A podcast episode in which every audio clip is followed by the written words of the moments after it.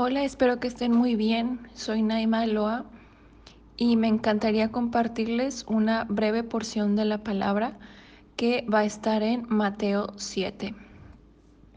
Todos sabemos que es una casa, ¿verdad? Inclusive si le preguntamos a un niño, seguramente podrá respondernos lo que es y hasta cómo es.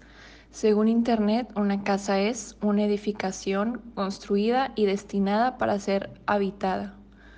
Y lo primero que buscamos en una casa es lo que nos puede ofrecer y cómo puede organizarse en una o varias plantas, si también puede disponer de un sótano, una terraza, jardín, etc.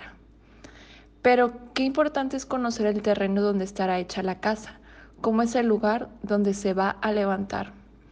Hace poco mi hija conoció la historia de los tres cochinitos y vio cómo estaban hechas las tres casas de paja, madera y ladrillo.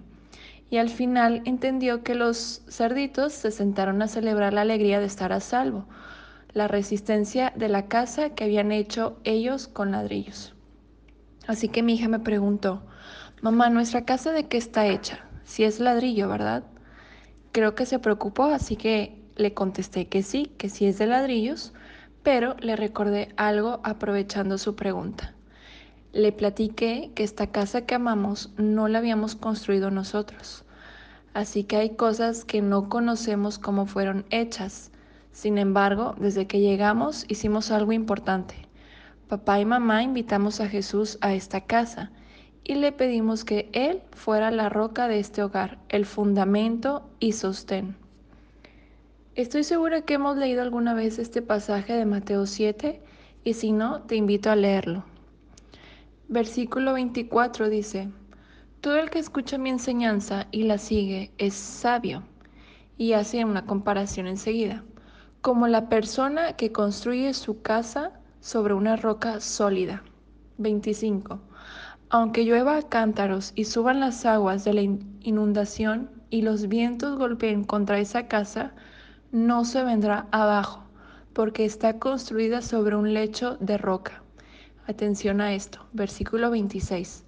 Sin embargo, el que oye mi enseñanza y no la obedece es un necio, como la persona que construye su casa sobre la arena.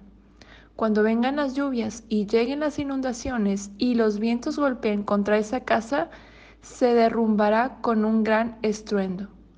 Cuando Jesús terminó de decir esas cosas, las multitudes quedaron asombradas de su enseñanza porque lo hacía con verdadera autoridad, algo completamente diferente de lo que hacían los maestros de la ley religiosa. Así que en estos cuatro versos tenemos mucho que aprender y entender. Jesús nos dice que aquellas personas que ponen en práctica lo que han escuchado de Él son las que construyen sobre la roca firme. Te quiero recordar algo.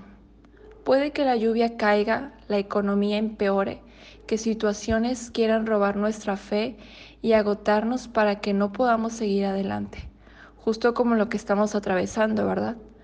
Pero el deseo del corazón de Dios para nosotros es que vivamos una vida resistente, firme, constante, estable en las cosas de Dios. Su deseo es que permanezcamos fieles y sigamos adelante a pesar de las adversidades y tentaciones que puedan presentarse en el camino. ¿Sobre qué estás construyendo no solo tu casa, tu vida, sobre tus propios recursos? Jesús nos enseña que una vida firme se logra aplicando lo que Él nos enseña.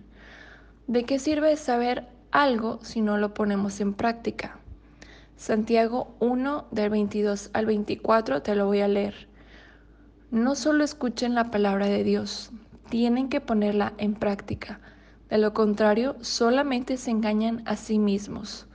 Pues, si escuchas la palabra pero no la obedeces, sería como ver tu cara en un espejo. Te ves a ti mismo, luego te alejas y te olvidas cómo eres. Tal vez sientes que has construido tu vida sobre la arena. Yo no sé si has escuchado esto, todo lo que empieza mal termina mal. Me suena a que lo que se construyó mal terminará mal. Pero la ventaja de nuestra fe es que en Dios siempre podemos volver a comenzar. Esa es la hermosura de la gracia de Dios. A pesar de que hemos cometido errores, siempre podemos volver a construir.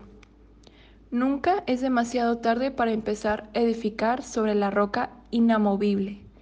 Si Dios mismo no se rindió al darnos más oportunidades, ¿por qué habríamos de hacerlo nosotros? Su misericordia es nueva cada mañana. Y nunca es tarde para comenzar a construir. Solo ten cuidado. ¿Sobre qué cimientos lo harás esta vez? No soy arquitecta, admiro a quienes lo son y me encantaría poder estar de cerca en todo el proceso de construir una casa, pero por mientras he encontrado un libro que te puede ayudar. Su palabra. En la Biblia tenemos los planos correctos para edificar nuestras vidas. Si lees los capítulos de Mateo 5, 6, 7, por ejemplo, puedes encontrar que cuando construyes tu, tu vida con los planos y fundamentos correctos, sabes en qué lugar estás parado. Así que como la historia de los tres cochinitos, venga lo que venga, no vas a caer, ni te rendirás ante la tormenta. Su palabra te sostendrá a través de tu fe.